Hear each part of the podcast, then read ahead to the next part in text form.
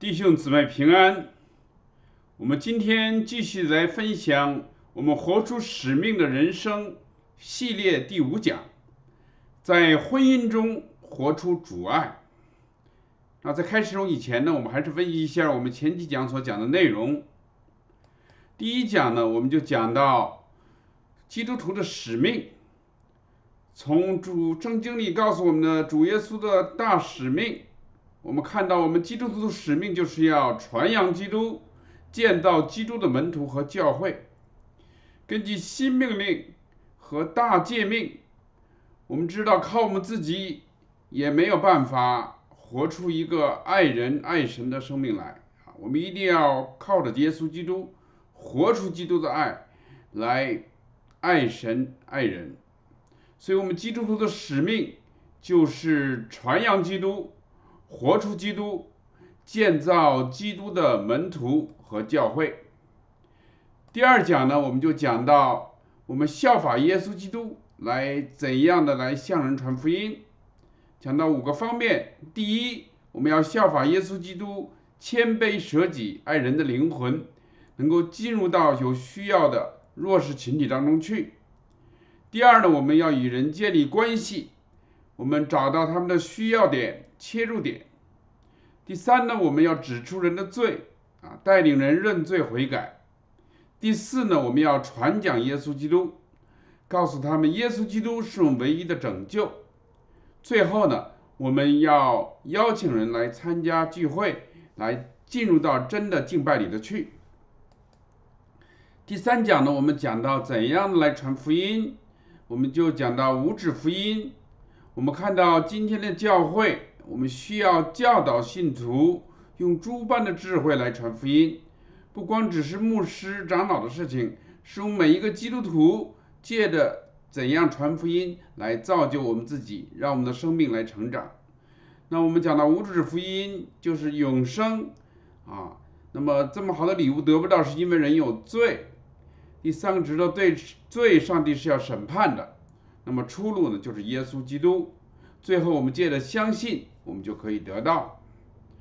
第四讲呢，我们就讲到要在侍奉当中活出基督啊，我们要效法耶稣基督，在侍奉中不求自己的益处啊，在义中我们求和，我们来接纳。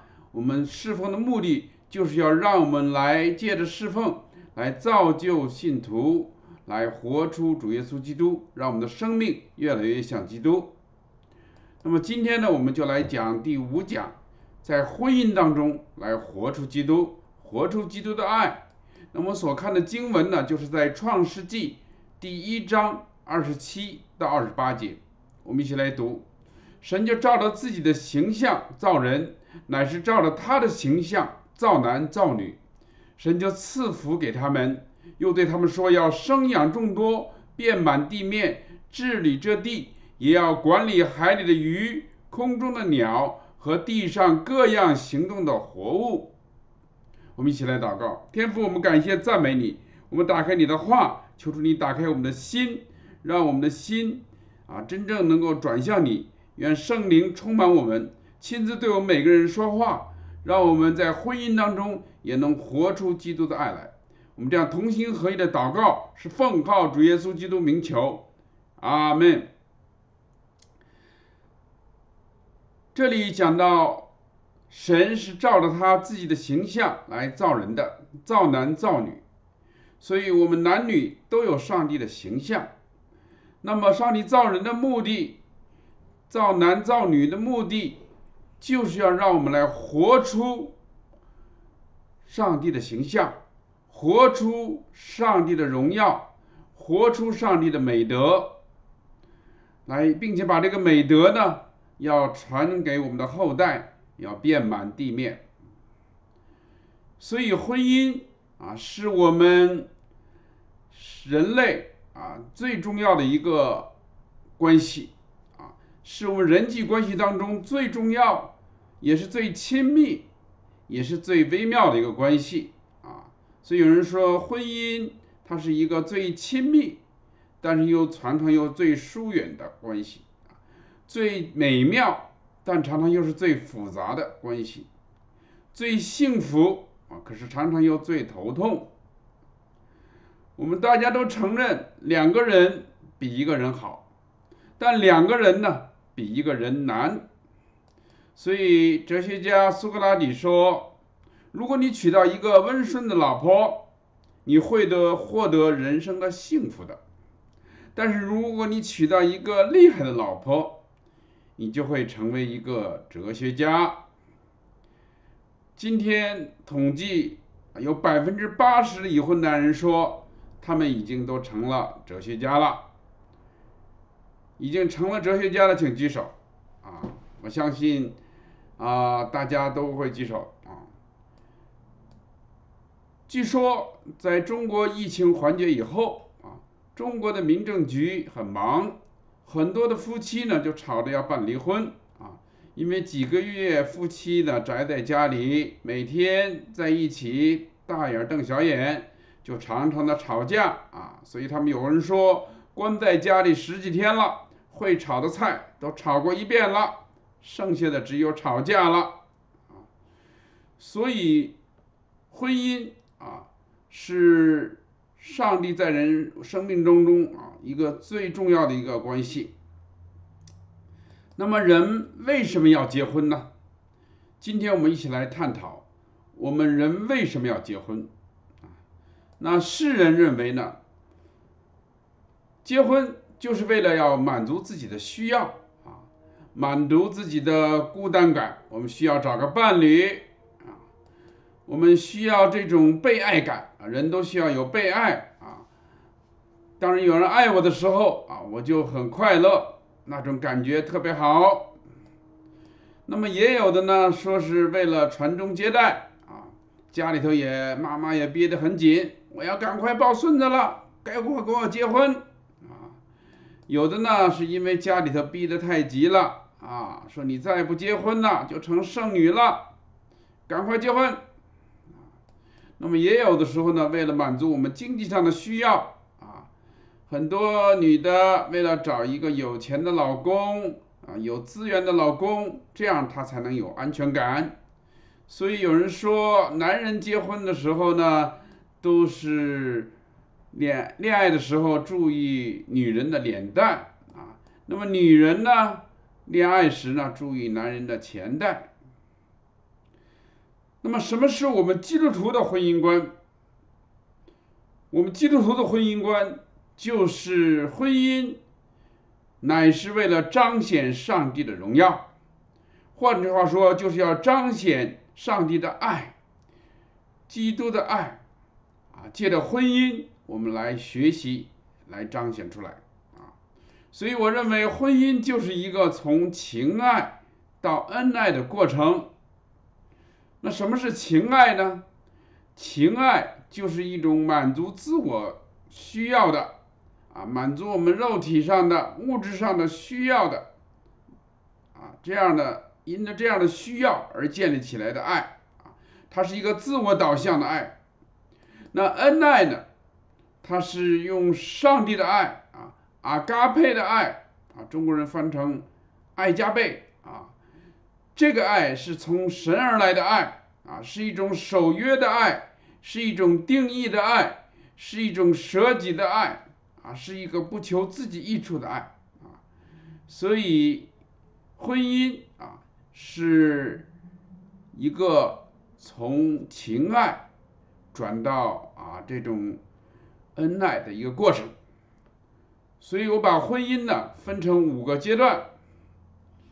第一个呢就是恋爱期，第二个就是困惑期，第三个就是苦战期，第四个就是醒悟期，最后呢我们进入到恩爱期。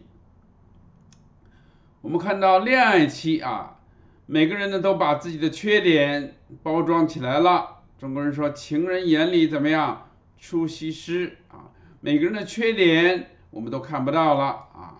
情爱使我们啊觉得忘却了一切啊，感觉都特别好啊。男人呢，在结婚以前呢，竟甜言蜜语的胡说啊；女人呢，最后呢，被说的昏头昏脑了，就结婚了啊。所以呢，结婚的婚字是女字边一个昏头昏脑的昏啊，所以女人爱昏了头了就结婚了。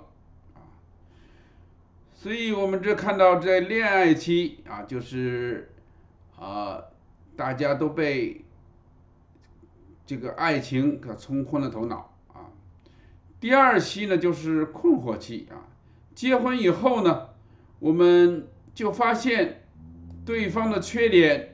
都表现出来了啊，我们就开始产生困惑啊，怎么困惑啊？他怎么一个十个月啊才洗一次澡啊？他还说蒙古人一年才洗一次啊，困惑啊！这个结婚以后他好像变成了另外一个人啊。有人说男人呢，结婚以后呢，他的爱就转移了啊，他的嗜好啊就成了他的小情人了。啊，计算机、电脑可能就成了他的小情人了啊！与计算机同床同梦，困惑啊！发现女人结婚以后话多起来了，所以呢，就使我们进入了困惑期。困惑期之后呢，我们就进入了苦战期啊！我们开始热战。热战就是摔锅的摔碗儿啊，吵架打架，我们试图用这个热战呢来改变对方，来让对方呢能够达到我们所期望的标准。所以在热战期啊，honey honey 啊，甜蜜甜蜜变成了恨你恨你啊，darling darling 啊，亲爱的亲爱的变成了打你打你。那么热战完了以后呢，我们就进到了冷战了啊。我们分开睡，我们回娘家啊，我们彼此不说话啊，谁也不说不理谁啊，有的甚至一年都不说一句话。嗯，那么经过八年的抗战呢，就使我们进入到了醒悟期了啊，我们就发现婚姻。并不是让我们去改变对方啊，人是不可能改变人的啊，你再怎么说他的臭袜子还是乱扔。中国人说江山易改，怎么样？秉性难移啊。所以我们在这一期呢，我们就没有了感觉了啊，握着太太的手，什么感觉也没有，双方呢没有感情，也没有信任感了啊。所以很多的时候，在这个阶段呢。我们就因误会而结合啊，因认识呢，我们最后呢而分手了。很多的婚姻在这个阶段呢就分离了啊。那么如果这个阶段能过了的话，我们就进入到恩爱期啊。恩爱期就是一种守约的爱啊，就是当对方不可爱了，不值得爱了。我们还定义的去爱啊，这个呢就是从上帝而来的恩爱。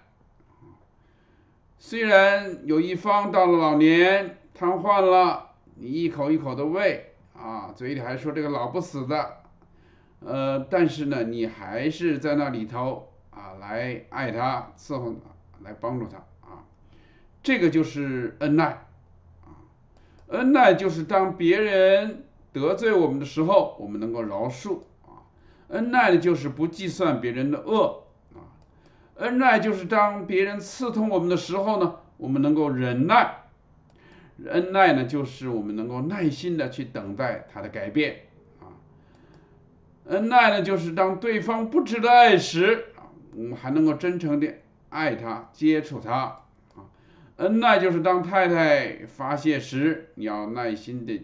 安静的去听，啊，恩爱就是当太太出门时，你要耐心的去等。恩爱就是不求自己的益处，在患难中来帮助。恩爱就是彼此的体谅、理解，多花时间在一起做家务。恩爱就是一种接纳，啊，我们来调整我们的标准。既然我们不能改变对方，啊，我们就要来调整我们自己的标准，来接纳对方。恩爱就是让我们纵使我们有多委屈，我们也要原谅他。所以我们看到婚姻啊，就是一个从情爱最后经历啊，来转向恩爱的一个过程。那么婚姻的学习的第二种爱呢，我们称为啊理解的爱。理解的爱就是一种换位思想啊，我们去学习、去了解对方啊，来认识我们自己。了解我们自己应该负的责任和角色啊，来彼此的相敬相爱。有人说啊，亚当如果让亚当写一本著作，叫我对夏娃的了解的话啊，可能只是一页的空白纸。因为神造亚当时呢，他在睡觉啊，神神在夏娃下时啊，亚当在睡觉。所以，男人呢，通常对女人呢缺少了解啊，或者说根本就不了解。所以我们一定要学习用上帝理解的爱啊，去认识我们自己的角色啊。丈夫的角色，他就是一个带头者啊。我们中国人管丈夫叫先生啊，他是先生的。先生的意思就是他是一个带头的者，他在希伯来文啊，男人的意思就是 ash，就是勇士啊，他是一个这个在古代啊，在罗马那个时候啊，他们过去打仗的时候都是官呐，带头冲锋陷阵啊，所以这是一个带头的。冲锋陷阵的啊，就像打仗，同志们跟我冲啊！他自己带头来冲锋陷阵，这样一个头啊，他是一个仆人式的带头者。所以耶稣基督呢，就为我们设立了一个仆人式的带头者的一个榜样。我记得有一次，有一度啊，这个福特公司掀起了做仆人式的带头者啊，真正头他是呃不是。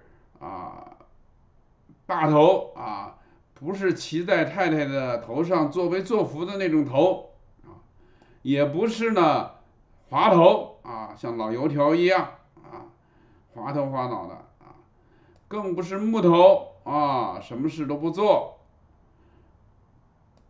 更不是拳头啊，说不过就打，动手啊，而他是一个仆人式的带头者。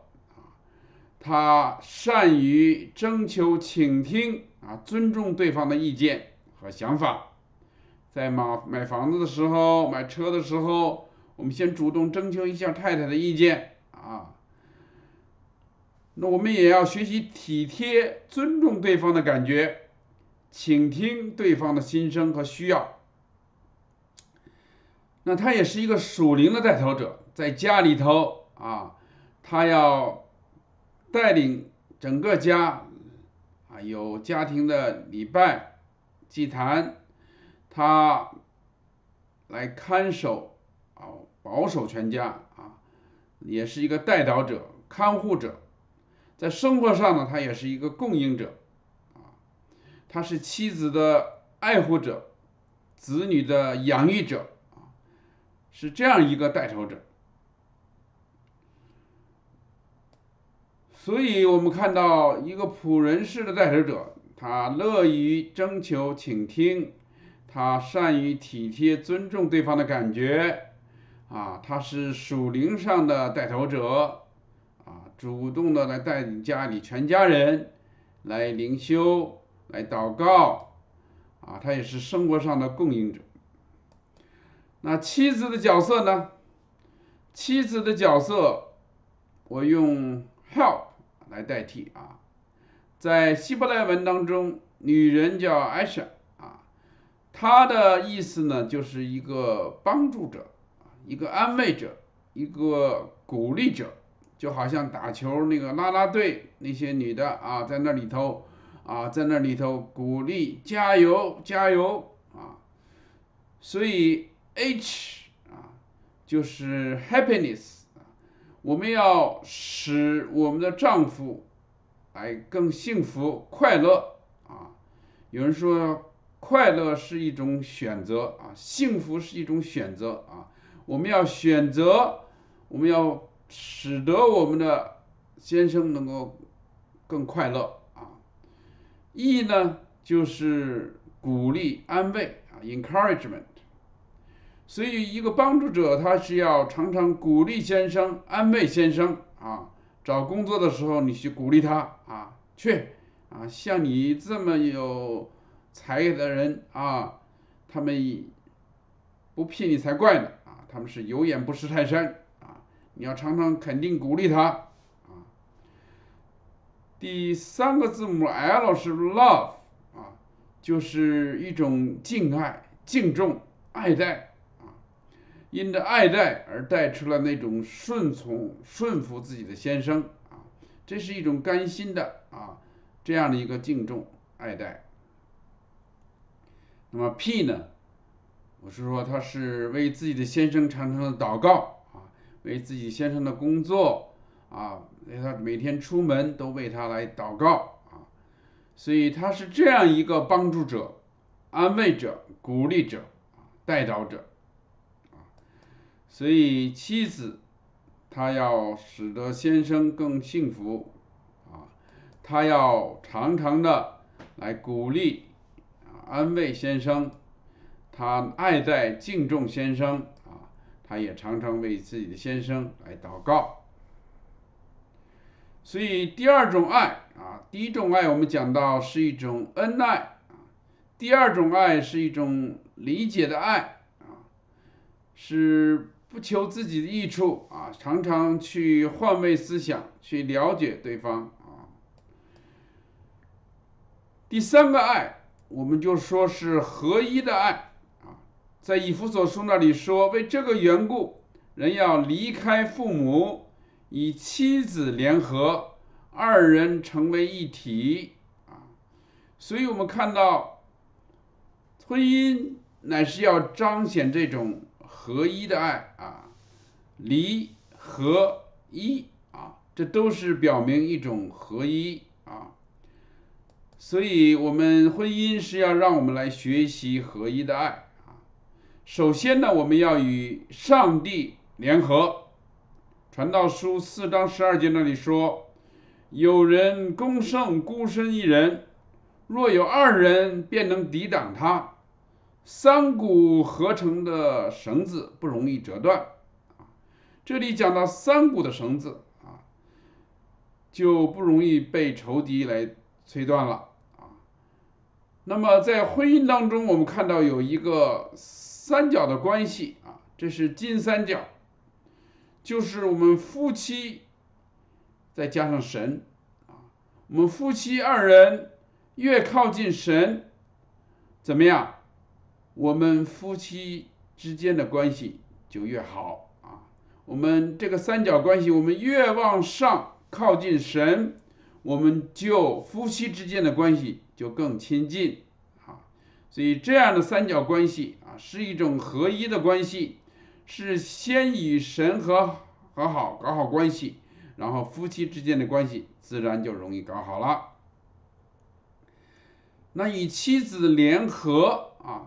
这个是什么意思呢？原文的意思就是说，是两张不同颜色的纸啊，用胶粘在一起了啊，用一种强烈的胶给它们粘在一起了啊。不同颜色的纸就是说男女是不同的啊，所以这个合一联合的意思就是用强烈的盟约的一种胶啊，把两个完全不同的人。我们站在一起了啊，所以是一种盟约的关系啊，合约的关系啊。在犹太人订婚的时候，未婚夫在仪式当中啊，就要拿起杯来对未婚妻说：“这是我立约的杯啊，表明我愿意为你舍命来爱你。”如果未婚妻也接过杯，也喝了。就表明他愿意接受这个爱约，二人成为一体。所以主耶稣基督在最后晚餐的时候，他也是拿起了杯来说：“这杯是用我的血所立的新约，你们每逢喝的时候要如此行，为的是纪念我。”所以当时门徒可能就吓了一跳，这不是在订婚的时候用的吗？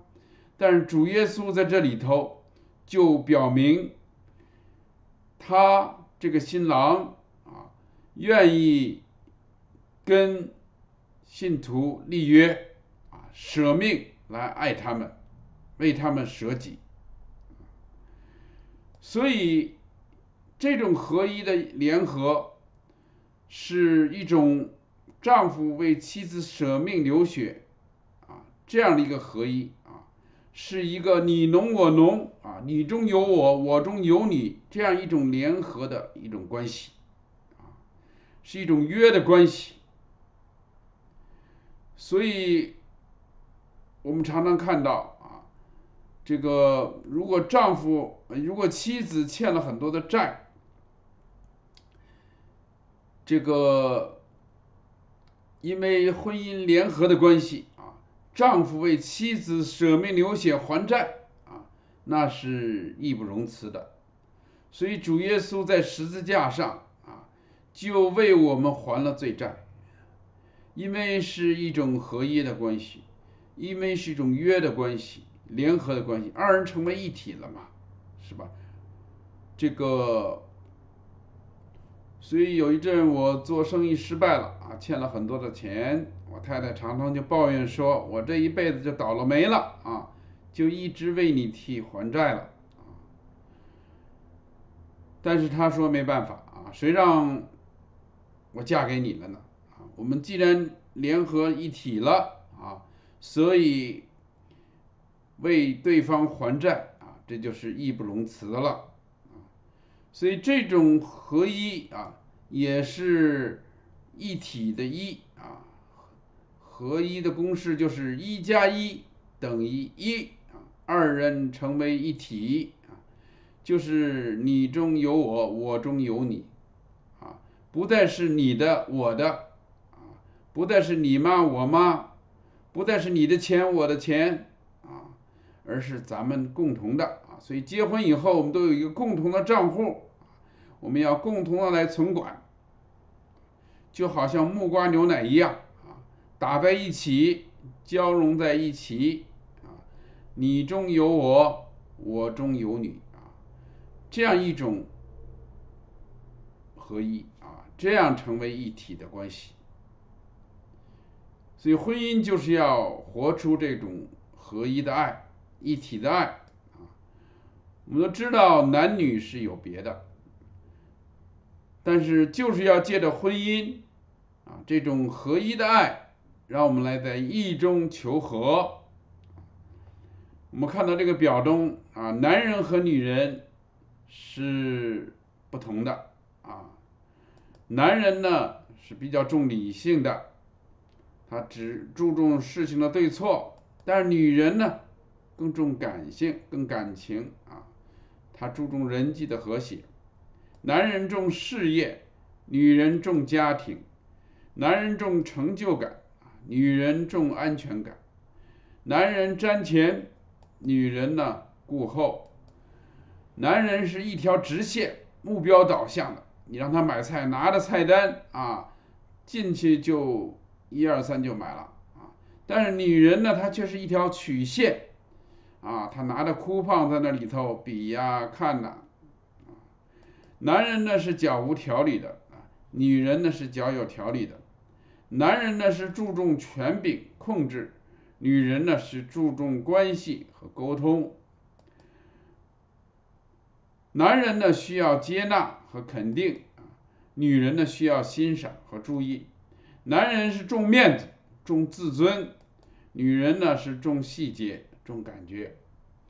男人是重效率重实惠。啊，我就喜欢种点菜呀，种点啥。那么女人呢，就重欣赏，重比较啊，她就喜欢种花啊，种这些草。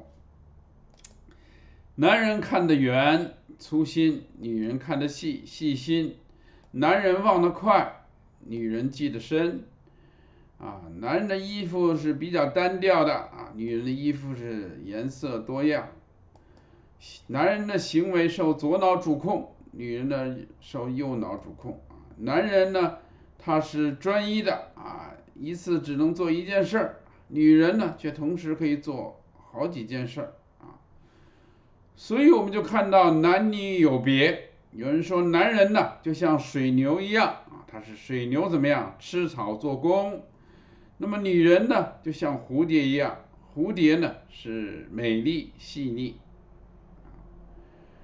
所以我们刚才看到，我们基督徒的婚姻观就是要把上帝的爱能够活出来啊，活出上帝这种。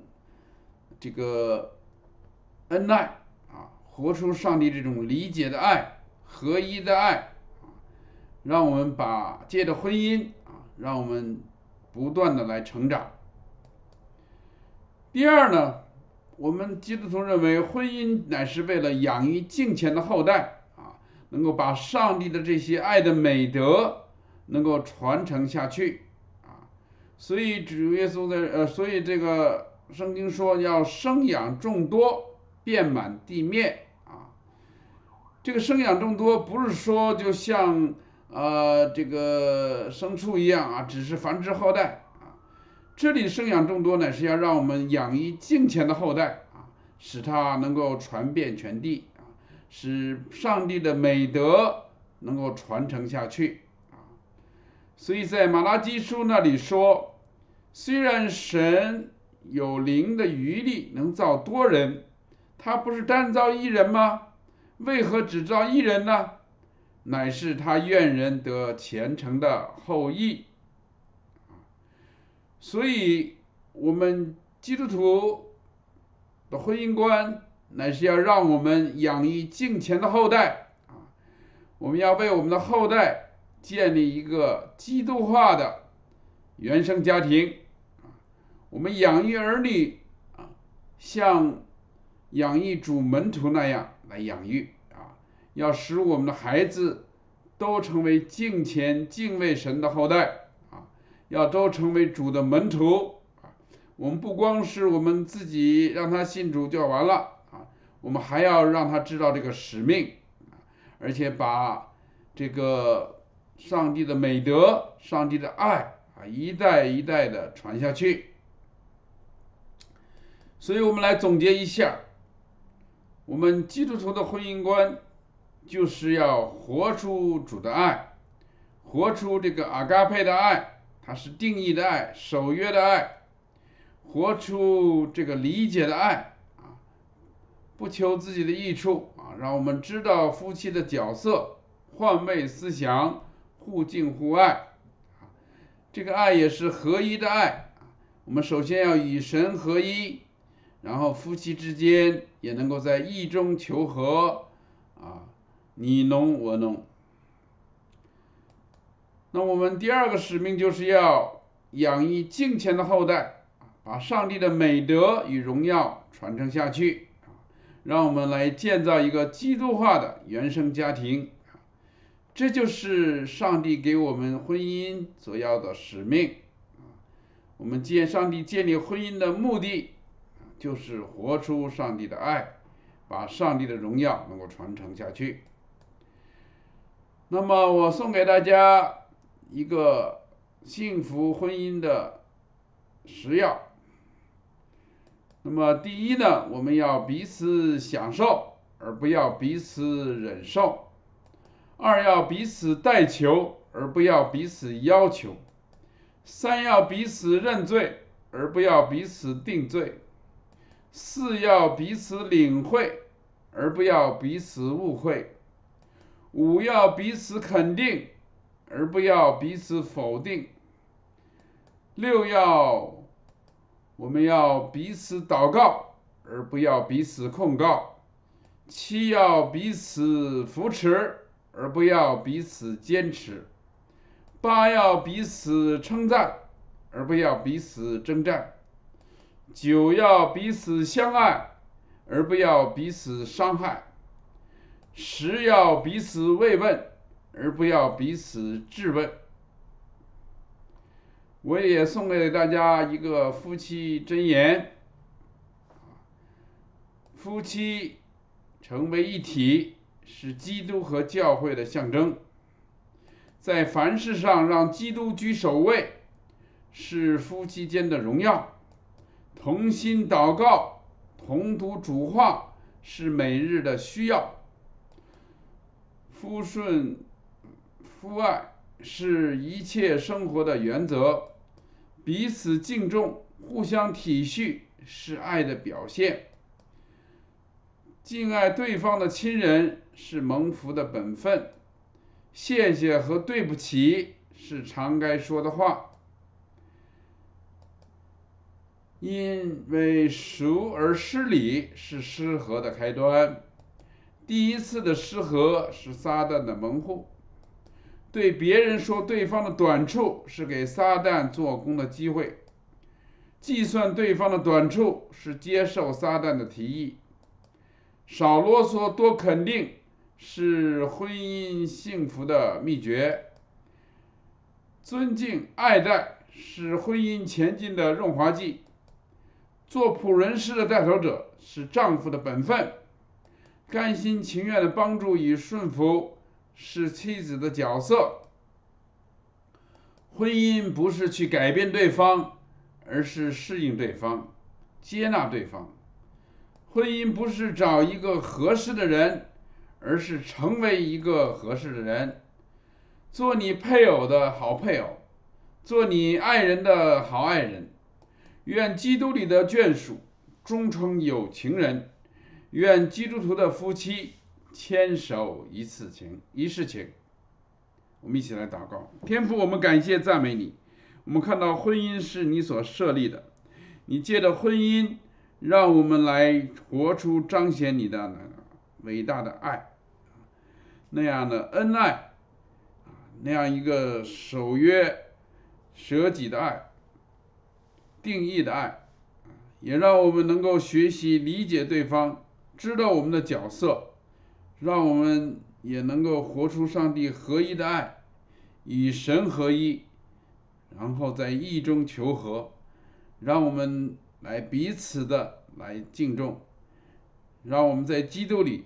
都合而为一，帮助我们啊，让我们能够使我们的婚姻啊成为一个基督化的婚姻，使我们的家庭成为基督化的家庭，为我们的孩子们建造基督化的原生家庭，使我们的孩子们都成为主的门徒，把上帝的爱的美德来世世代代的广传，传遍地极。我们感谢主啊，祝福我们，让我们学习，让我们也能遵守。我们这样同心合一的祷告，是奉靠主耶稣基督名求，阿门。谢谢大家啊，今天我们就分享到这里，谢谢。